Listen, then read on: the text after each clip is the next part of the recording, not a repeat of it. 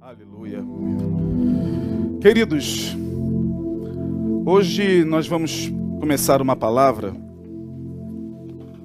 bastante interessante, inusitada, e acredito eu que é uma palavra que desperta muita curiosidade nos corações. O tema que nós propomos tratar nesta noite é esse: a marca da besta.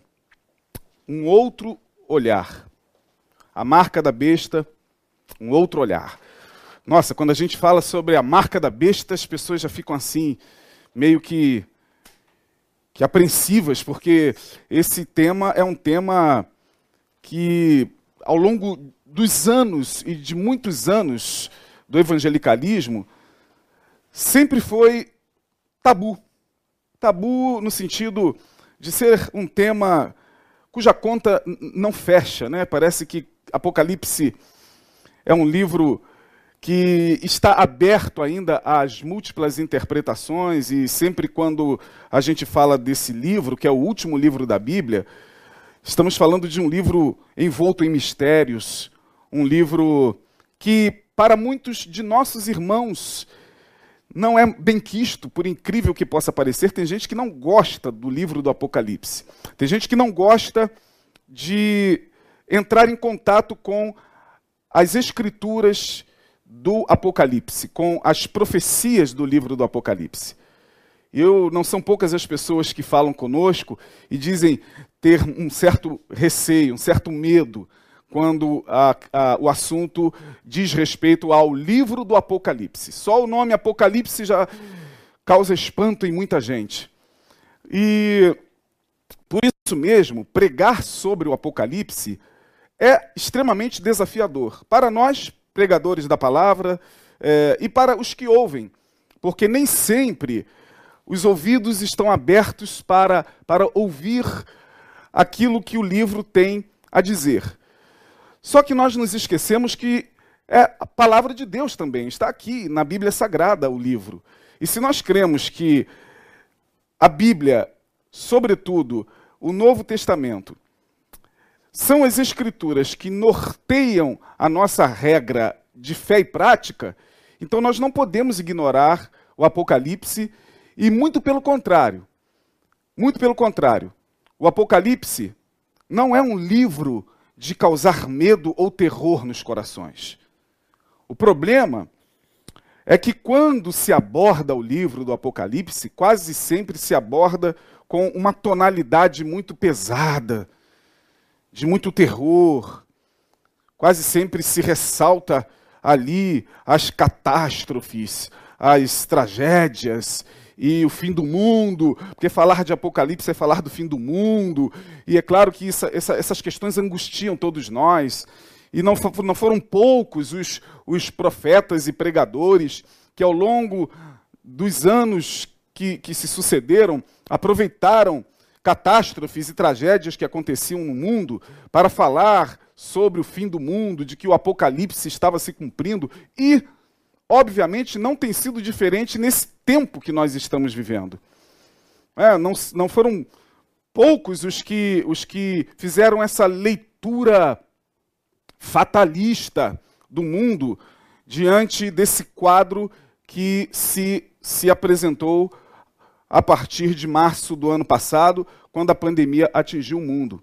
Então, a minha intenção aqui é começar uma palavra com vocês, não no sentido de causar pânico, causar terror, não no sentido de deixá-los desconfortáveis e sem dormir por conta do livro do Apocalipse. Pelo contrário, o Apocalipse para mim não é um livro que causa angústia.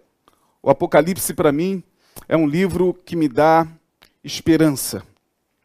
Quando eu estou diante do livro do Apocalipse, eu estou diante de, de um livro que me mostra, pelas revelações que ali estão, e pelas profecias que ali estão, a esperança dos salvos. A esperança dos salvos. Então, lendo o Apocalipse, é claro, nós vamos nos deparar com muitos capítulos que falam de catástrofes e de tragédias, mas, diga-se de passagem, é, Diga-se de passagem, o Apocalipse, quando você lê de forma tranquila e, e, e, sem esse afã interpretativo, fatalista, é, que muitos costumam lançar sobre ele, você vai vendo que não é Deus em si que está causando tudo isso na humanidade. Não, não é Deus que de uma hora para outra é, surtou e, e disse: Vou acabar com o mundo. E vou mostrar como eu vou acabar com o mundo ao meu servo João. Não. Deus mostra ao seu servo João aquilo que a própria humanidade, em seu livre arbítrio, desencadearia no mundo, trazendo sobre si as consequências catastróficas. E aí sim, o próprio homem é aquele que aperta o gatilho do Apocalipse.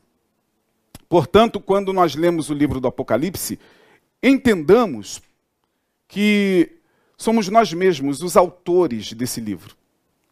Essas tragédias todas são causadas pela nossa dureza de coração, pela nossa ambição, pelo, pela ganância, pela fome de poder e por aquilo que faz com que, conforme foi pregado aqui pelo pastor Neil, se eu não me engano, no domingo passado, faz com que a terra possa gemer e a criação possa gemer.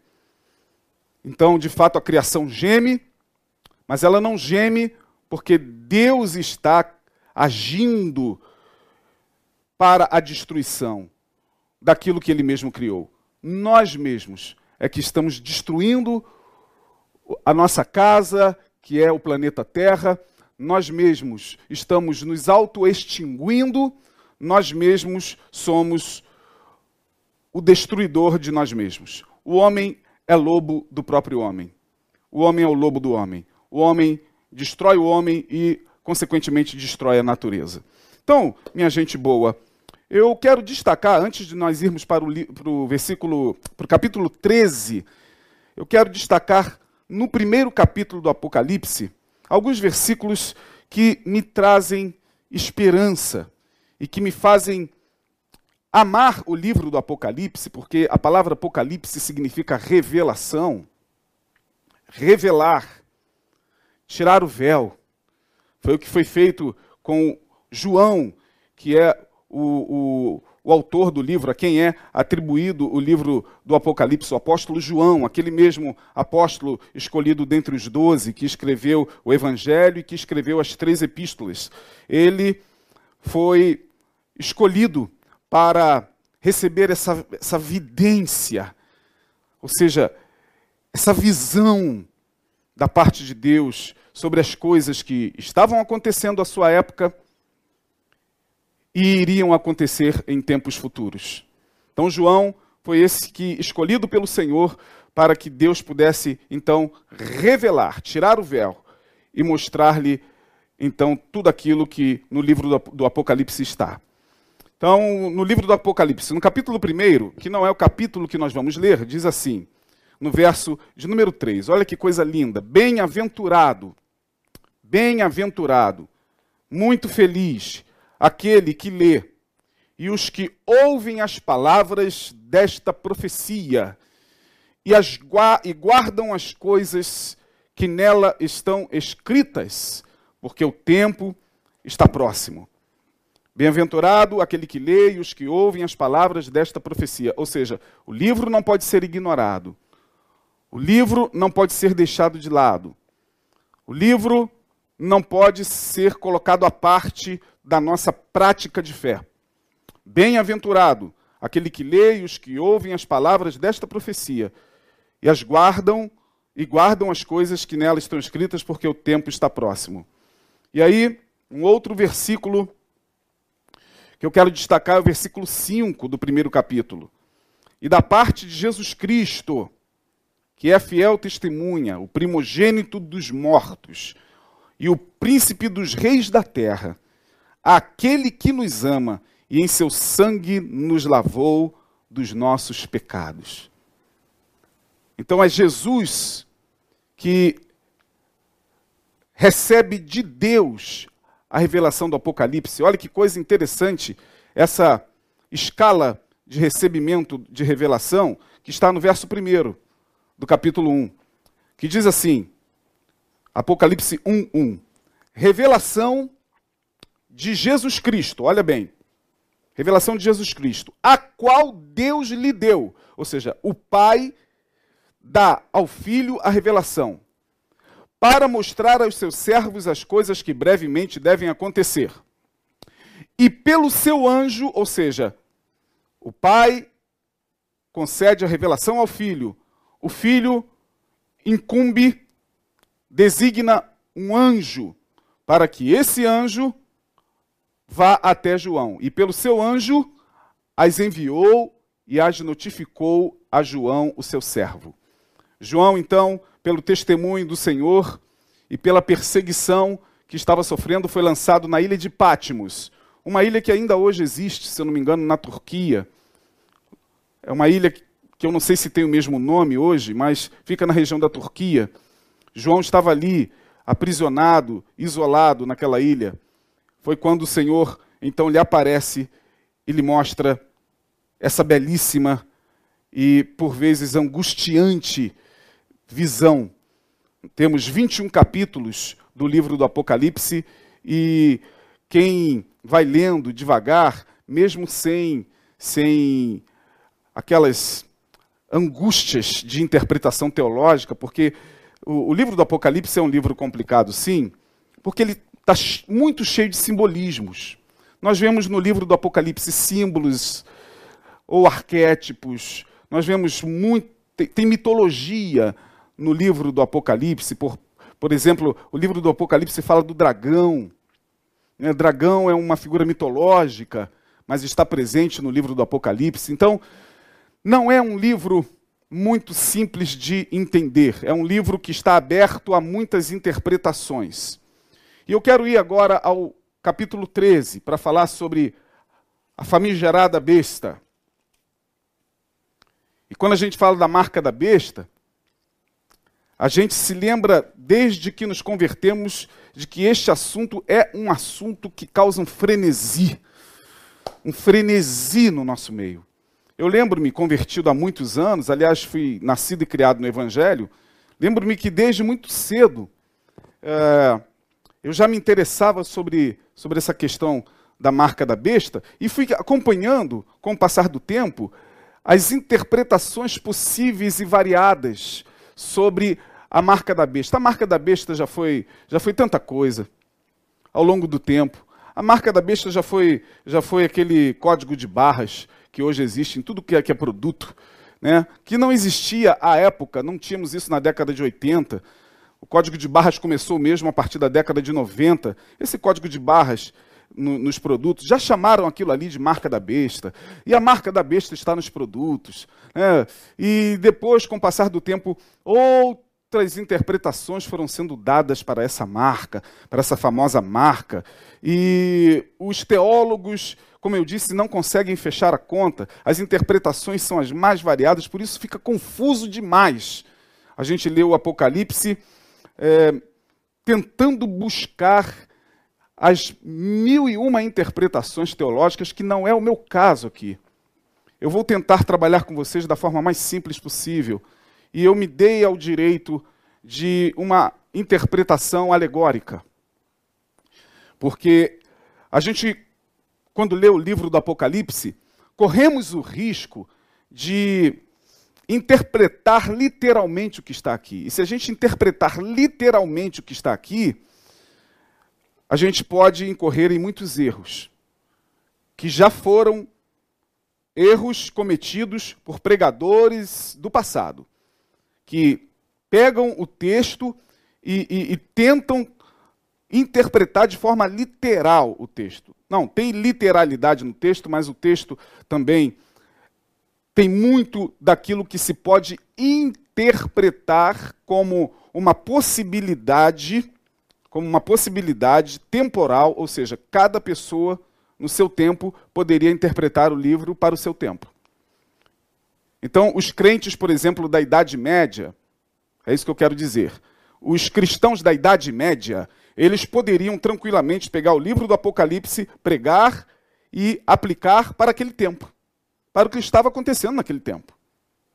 Os cristãos do século 3, 4 poderiam tranquilamente pegar o livro do Apocalipse e pregar e fazer uma interpretação para aquele tempo. Então, o Apocalipse é um livro que nos permite uma interpretação temporal, mesmo porque eu particularmente, eu particularmente creio que nós já tivemos muitos apocalipses na história. Muitos.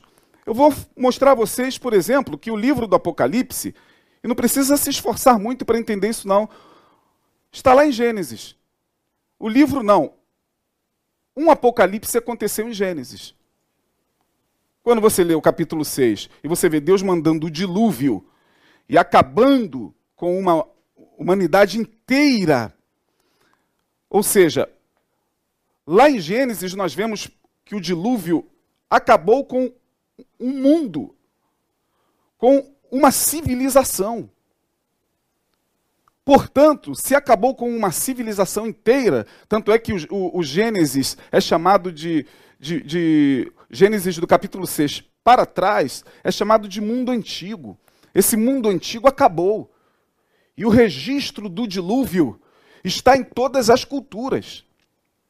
Todas as culturas que você puder imaginar do passado registram, de acordo com o seu entendimento, de acordo com a sua religião, todas as culturas registram um dilúvio, um apocalipse que aconteceu.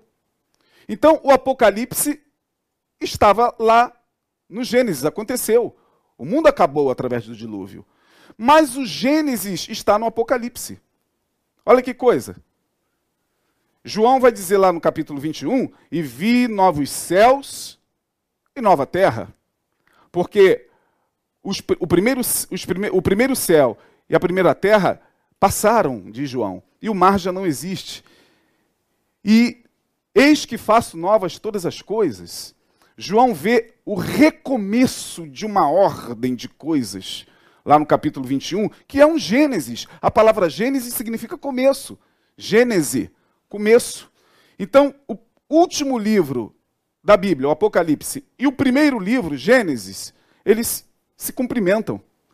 Porque um está inserido no outro. Em Gênesis nós vemos o Apocalipse. E em Apocalipse nós vemos o Gênesis. Ok? Vamos lá.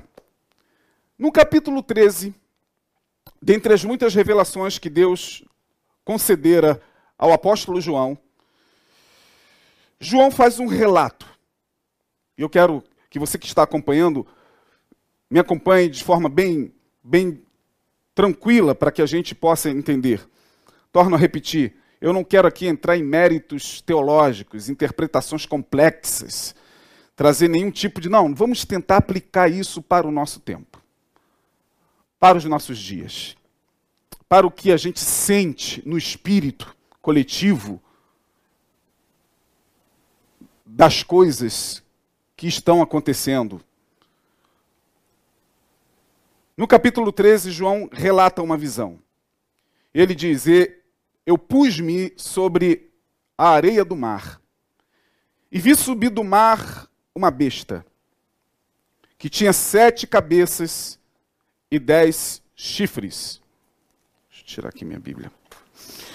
E vi subir do mar uma besta que tinha sete cabeças e dez chifres. Olha a visão que ele vai tendo e acompanhe. E sobre os chifres dez diademas e sobre as cabeças um nome de blasfêmia.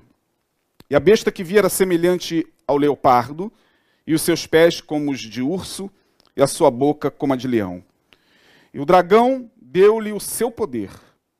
Olha aí, o dragão, aqui tipificado como Satanás, o diabo. Mas aqui é colocada uma figura mitológica, dragão, ou a antiga serpente. E deu-lhe o seu poder e o seu trono e grande poderio. E viu uma das suas cabeças como ferida de morte, e a sua chaga mortal foi curada. Toda a terra se maravilhou após a besta. E adoraram o dragão que deu à besta o seu poder, e adoraram a besta, dizendo: Quem é semelhante à besta? Quem poderá batalhar contra ela? E foi-lhe dada uma boca para proferir grandes coisas. Presta atenção nessa parte aqui. E foi-lhe dada uma boca para proferir grandes coisas e blasfêmias.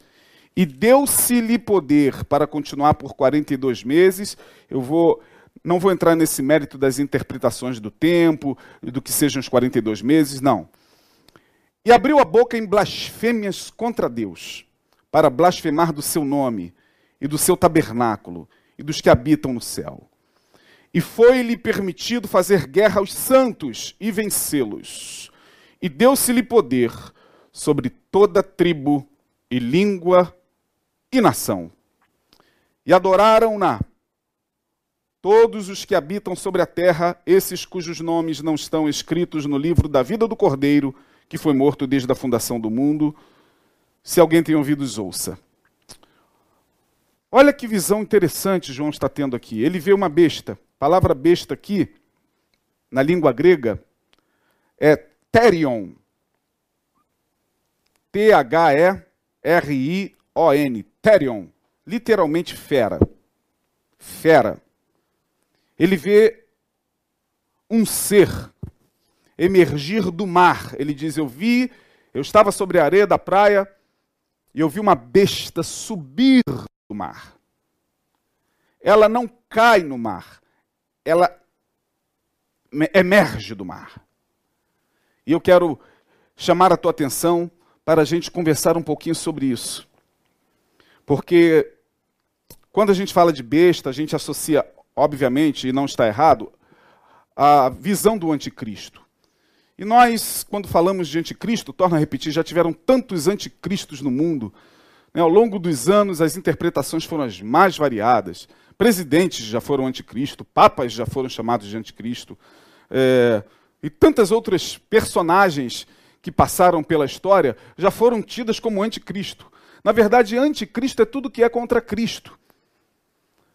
Assim sendo, para que você comece a entender o que nós lemos, aqui no capítulo 13, Paulo vai dizer, escrevendo aos Tessalonicenses, que a sua época, o espírito do anticristo, ele referindo-se ao poder romano, a Roma, que perseguia os cristãos, que perseguiam os do caminho, o espírito, diz Paulo, do anticristo, o mistério da iniquidade já opera diz Paulo, somente há um que o resiste até que do meio seja tirado. Ele está falando, é o Espírito Santo que continua resistindo o assentamento do trono do mistério da iniquidade. Assim sendo, o que nós podemos afirmar quando lemos Apocalipse 13 é que, diante do cenário que nós temos presenciado nesses últimos tempos, cabe-nos dizer, sem medo de errar, que o espírito do anticristo já se faz presente. Porque nós vivemos cada dia mais a apostasia sobre a qual o apóstolo Paulo nos fala lá nas suas epístolas, aos Tessalonicenses, na sua epístola ao Tessalonicense, a apostasia. Apostatar significa abandonar conscientemente uma, uma fé. É conscientemente não querer mais aquela fé. É virar as costas. Isso é apostatar. E Paulo vai dizer que a apostasia dos últimos tempos seria um sinal da operação do mistério da iniquidade do espírito da iniquidade ou do espírito anticristão, que estaria formando uma egrégora, ou seja, que estaria formando uma, uma consciência, um sentimento universal de oposição a tudo que diz respeito a Deus e a tudo que diz respeito ao seu culto e a tudo que diz respeito aos seus valores e a tudo que diz respeito à sua adoração. Ouso dizer-lhes, meus irmãos, que nós já entramos nesse tempo. Eu que me dou muito a acompanhar os fatos que acontecem no mundo, eu sempre fui daquele que acordo com a Bíblia na minha mão direita e a notícia na minha mão esquerda. Eu vou comparando para não correr o risco também de chegar aqui e ficar falando bobagens e trazendo interpretações sem sentido. Vejo que o mundo hoje caminha para uma forma de ser que faz jus à apostasia. Estamos no tempo da apostasia. E João vê a besta, ou o anticristo, ou a fera, ou esse poder. Uns dizem que será um, uma pessoa, outros dizem que será um sistema. Tanto faz ser uma pessoa ou um sistema, não estamos aqui para entrar nesse mérito, mas João diz que ele emerge do mar. Bom, o que representaria o mar? O mar fala de algumas questões interessantes. Primeiro, o mar fala desse inconsciente coletivo dos povos. A besta emerge das massas. A besta emerge do inconsciente coletivo já formatado pela apostasia.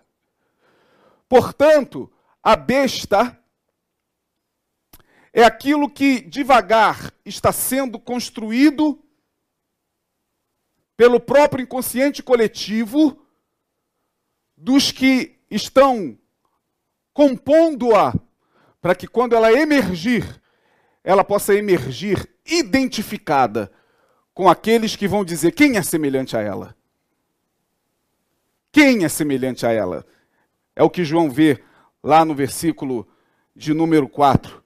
Quem é semelhante à besta? Portanto, o mar nos fala desse lugar de produções humanas. Esse lugar no qual nós estamos habitados. O mar fala dessa, dessa massa de gente porque o mar é um lugar muitas vezes de agitação das águas. O mar fala de algo do que pode brotar aquilo que menos se espera. No mar existem criaturas que nem os maiores pesquisadores, como Jacques Cousteau, conseguiu catalogar.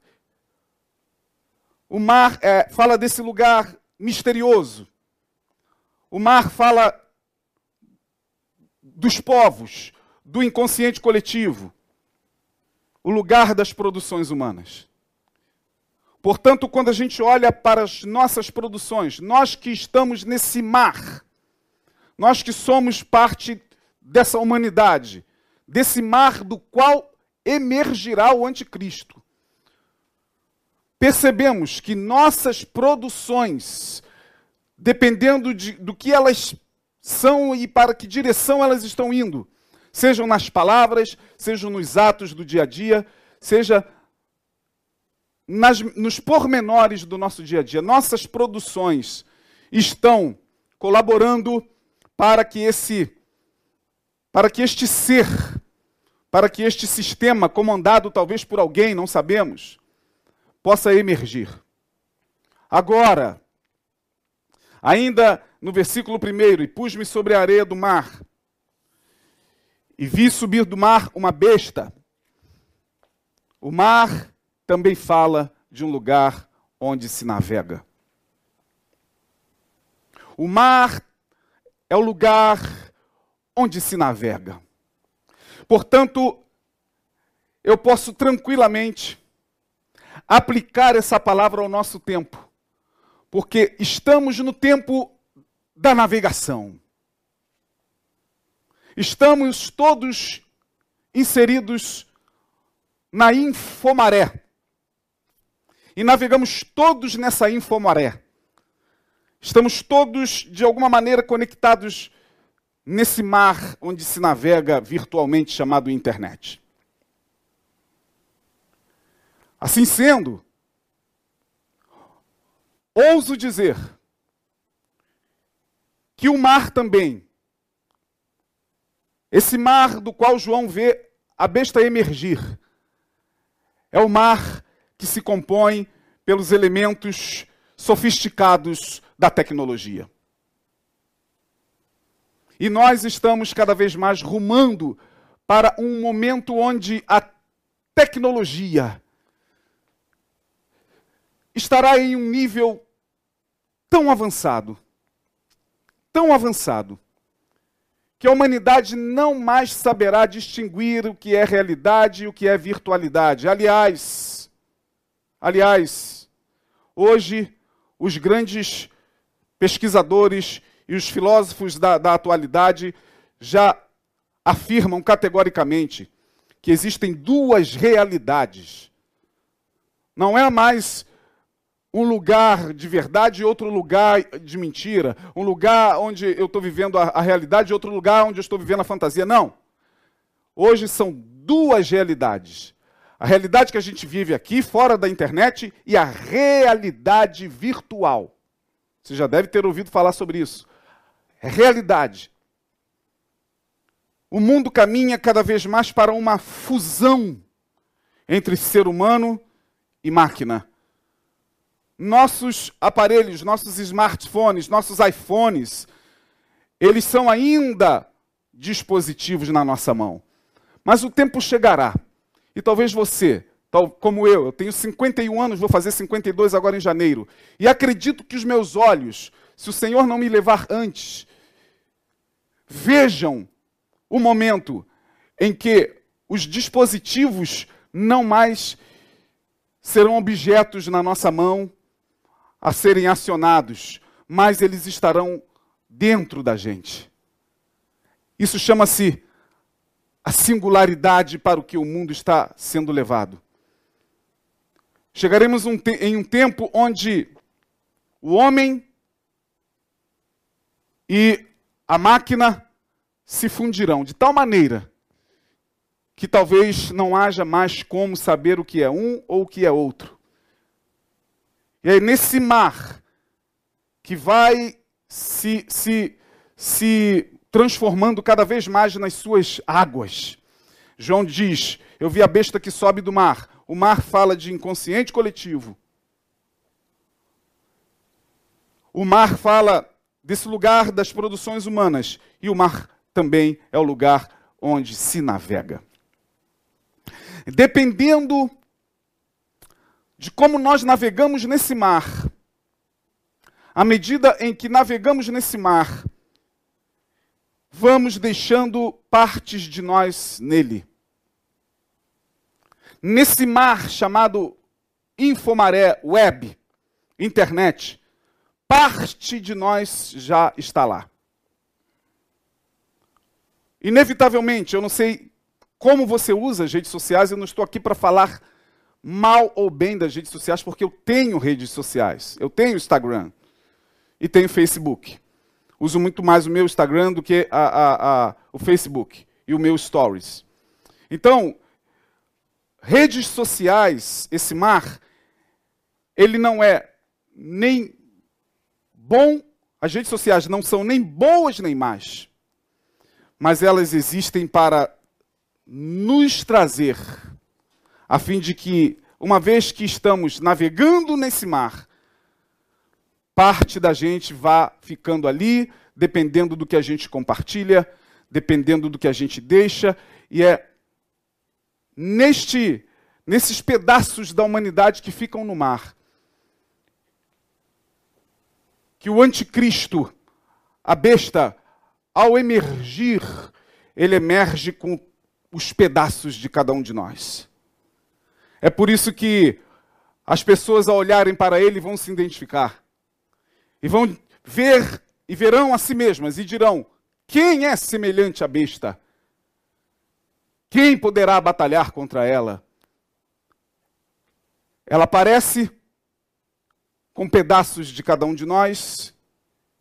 Portanto, é como se o anticristo, ou esse momento que nós não sabemos quando será, o surgimento cabal, final, o cumprimento final dessa profecia. Não sabemos quando será. Portanto, não temos como ficar afirmando categoricamente. Tem que, a gente tem que parar com essas precipitações, ficar lá, que presidente tal, que fulano de tal é o anticristo, que papa tal é o anticristo. Isso é uma precipitação grotesca. Nós não temos como afirmar nada. A gente só tem que acompanhar os processos e o que vai se desenrolando ao longo dos anos e dos dias. Mas ouso dizer que também o mar pode ser associado a esse lugar onde se navega. E vou mais além, repetindo. A fera que João vê, a besta que sobe do mar, esse poder que sobe e emerge da gente e que vai politicamente se impor ao mundo, trazendo talvez aquilo que ele poderá reunir de anseios de todas as culturas e de todos os povos, e de todas as religiões e de todas as expectativas proféticas, ele vai trazer consigo, vai reunir em si, e o seu domínio político, o seu governo será um governo paralelo ao governo de Cristo. Paralelo não similar, porque ele vai receber do dragão, diz o texto, no verso de número 2. E a besta que vi era semelhante ao leopardo, e os seus pés como os de urso, e a sua boca como de leão. E o dragão deu-lhe o seu poder, Satanás deu-lhe o seu poder, e o seu trono e grande poderio. Ou seja, a besta é um ser híbrido. Híbrido. O que é um híbrido? É um ser composto de vários seres. É um ser híbrido. Ele tem aqui, segundo João, uma aparência híbrida. Ele era semelhante ao leopardo, seus pés como de urso e sua boca como de leão, animais ferozes, leopardo, leão, urso, animais extremamente ferozes que vêm para despedaçar. Por isso que a, a palavra aqui é terion, besta, terion, fera. E ele vem reunindo todas as expectativas. Ele surge, este ser surge hibridamente, é um híbrido que estenderá o seu domínio em todos os continentes.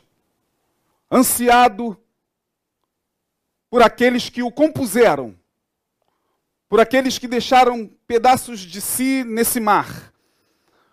Portanto, aqueles que irão com ele se identificar.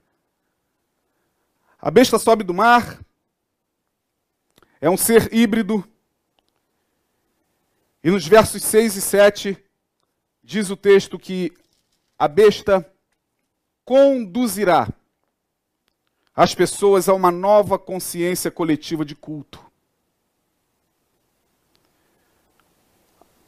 A uma consciência que se volta contra o sistema antigo de crenças e seus seguidores.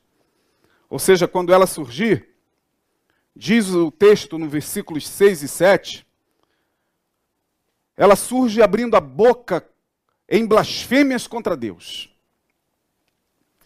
Portanto, esse híbrido, esta fera, este, esse, esse, esse sistema,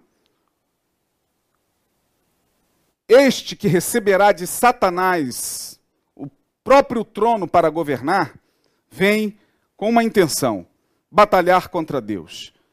Batalhar contra Deus, blasfemar do seu nome, do seu tabernáculo e dos que habitam no céu e foi-lhe permitido fazer guerra aos santos e vencê-los.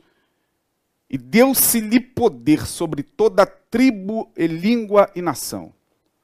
Seu poder imitará ao poder do cordeiro. Portanto, a besta,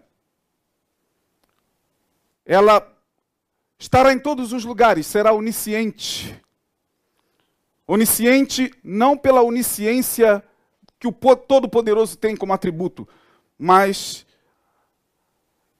a interligação da web, a internet fará com que de alguma maneira, a besta esteja em todos os lugares, seja vista em todos os lugares.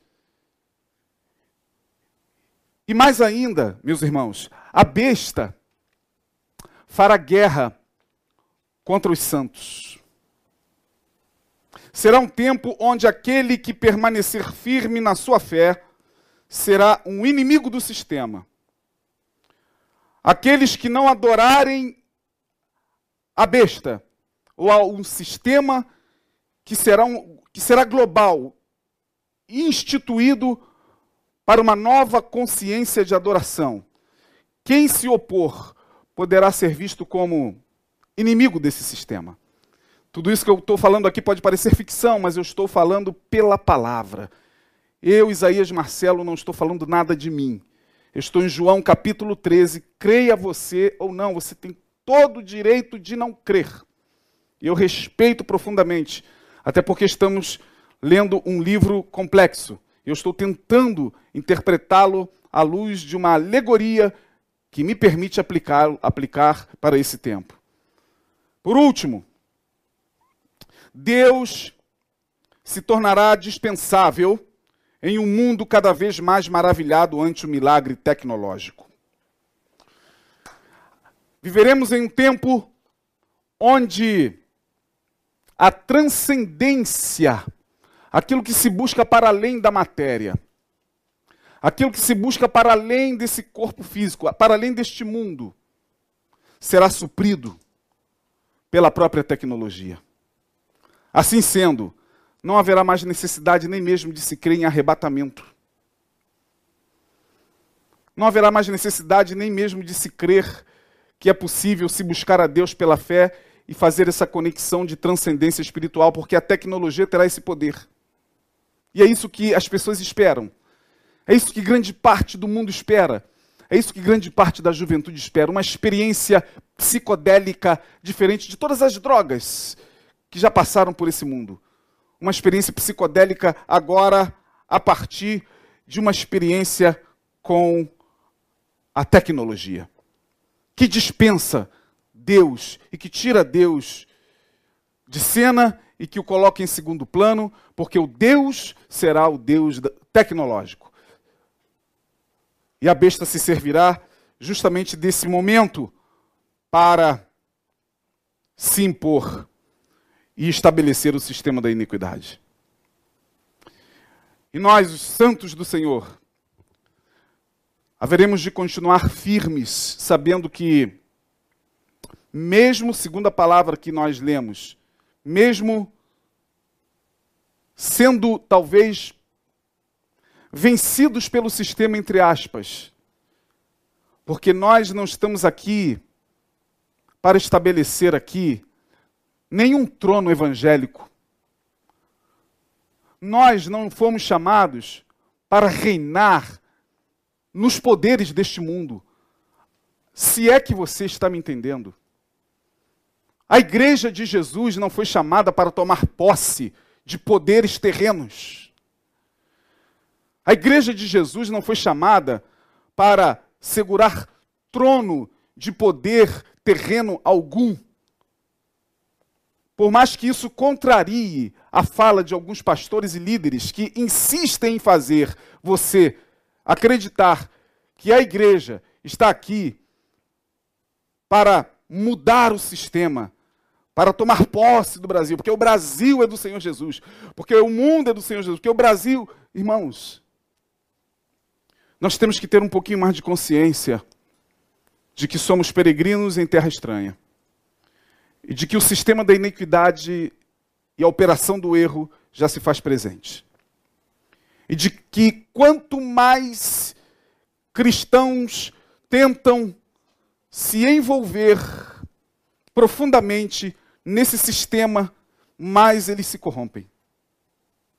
E eu não estou dizendo que não deva o cristão assumir postos políticos, não estou dizendo nada disso. Só estou dizendo que a coisa é muito mais profunda. Muito mais profunda do que os nossos olhos podem ver. Muito mais profunda do que os próprios governos estabelecidos podem administrar e comandar. Os santos do Senhor foram chamados para marchar dia após dia na fé e na certeza de que trazemos na nossa fronte e na nossa mão direita a marca do sangue do Cordeiro. E por isso mesmo, na outra quarta-feira nós vamos terminar. Por isso mesmo, nós seremos reconhecidos por Ele naquele grande dia. A olhar para cada um dos seus filhos, Ele nos identificará pela marca do sangue do Cordeiro, que foi morto desde a fundação do mundo. A Ele toda a glória e toda a honra pelos séculos dos séculos, porque, segundo o apóstolo João, bem-aventurado é aquele que lê e guarda as profecias deste livro, porque o tempo está próximo. Que Deus nos abençoe e que você possa ter entendido o que Deus colocou no meu coração. E que você possa, cada dia, se sentir privilegiado por fazer parte de um povo lavado e remido no sangue do Cordeiro.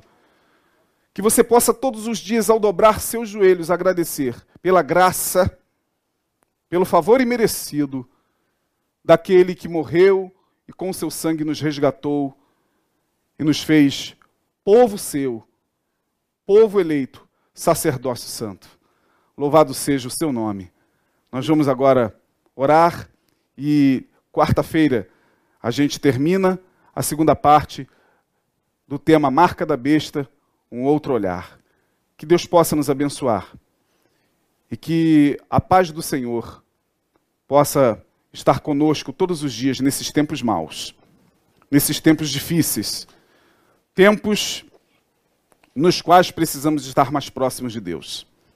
Começamos um ano, um ano que nós não sabemos exatamente o que nos aguarda, mas nem precisamos saber, porque a gente, como Jesus falou, tem que viver cada dia o seu mal. Temos que, viver um dia de cada vez, sem a, se deixar tomar pela ansiedade e pela, pela desesperança, porque quem está conosco é maior do que aquele que está no mundo. Vamos orar. Pai, nós te louvamos e te agradecemos pela tua palavra que ela possa, cada dia mais, fazer os nossos corações ferverem. Que nós possamos ter mais sede de Ti, porque os dias realmente são maus e os tempos são chegados. Nós não sabemos o que a nossa geração presenciará. Mas sabemos, ó Deus, que a geração dos que chegam em Teu nome, ó Deus, chegarão para fazer com que o teu nome seja glorificado em um mundo extremamente difícil, modificado. Em um mundo que eles estão dizendo que é um mundo novo, que é o novo normal. Mas livra-nos de uma normalidade que seja contra a normalidade dos teus preceitos e da tua palavra. É o que nós te pedimos. No nome de Jesus. E cremos que o Senhor está com os seus olhos atentos sobre nós. Muito obrigado por esta noite e por este culto. Assim oramos e agradecemos por Jesus Cristo. Amém.